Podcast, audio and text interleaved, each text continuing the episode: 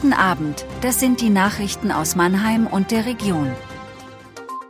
Bundesgartenschau hat nun doch eine App, A6 wird saniert, gestohlene Geige wieder aufgetaucht. Die Bundesgartenschau präsentiert eine Besucher-App in Form einer Webanwendung. Sie ist kostenlos und muss nicht heruntergeladen werden.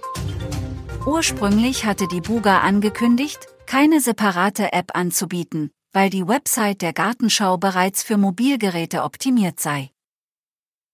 Die neue Anwendung befindet sich auf der Buga Homepage zurzeit unter dem Punkt Barrierefreiheit und bietet Rundgänge, eine interaktive 3D-Karte, Echtzeitnavigation, Zielsuche und Feedback-Funktion. Nutzerinnen und Nutzer können aber auch etwa nach der nächsten Toilette suchen.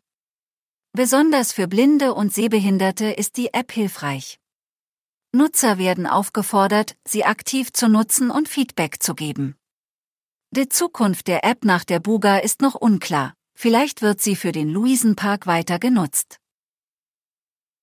Mit Staus und Behinderungen müssen Verkehrsteilnehmer bis Ende Oktober auf der Autobahn 6 zwischen Waldorf und Hockenheim rechnen.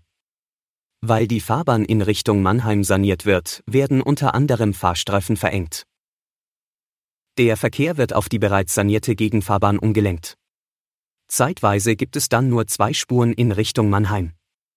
Bei den Vorarbeiten werden Mittelstreifen befahrbar gemacht und die Betonschutzwand rückgebaut. Im Baustellenbereich gilt dann eine reduzierte Geschwindigkeit. Im Juni sollen die Vorarbeiten für das Projekt beginnen. Die Hauptarbeiten sollen im Juli starten. Die Sanierung des sechs Kilometer langen Abschnitts im Rhein-Neckar-Kreis umfasst auch die Installation neuer Leitplanken und Verbesserung der Entwässerung. Eine gestohlene wertvolle Geige ist in einem Zug in Mannheim wieder aufgetaucht. Eine Reisende hat bereits Mitte Mai am Stuttgarter Hauptbahnhof ihren weißen Geigenkoffer vergessen. Da drin waren eine Geige und weitere Gegenstände im Gesamtwert von mehr als 100.000 Euro. Eine 35-jährige Frau hat den Koffer an sich genommen und den Zug in Mannheim verlassen, ohne ihn abzugeben.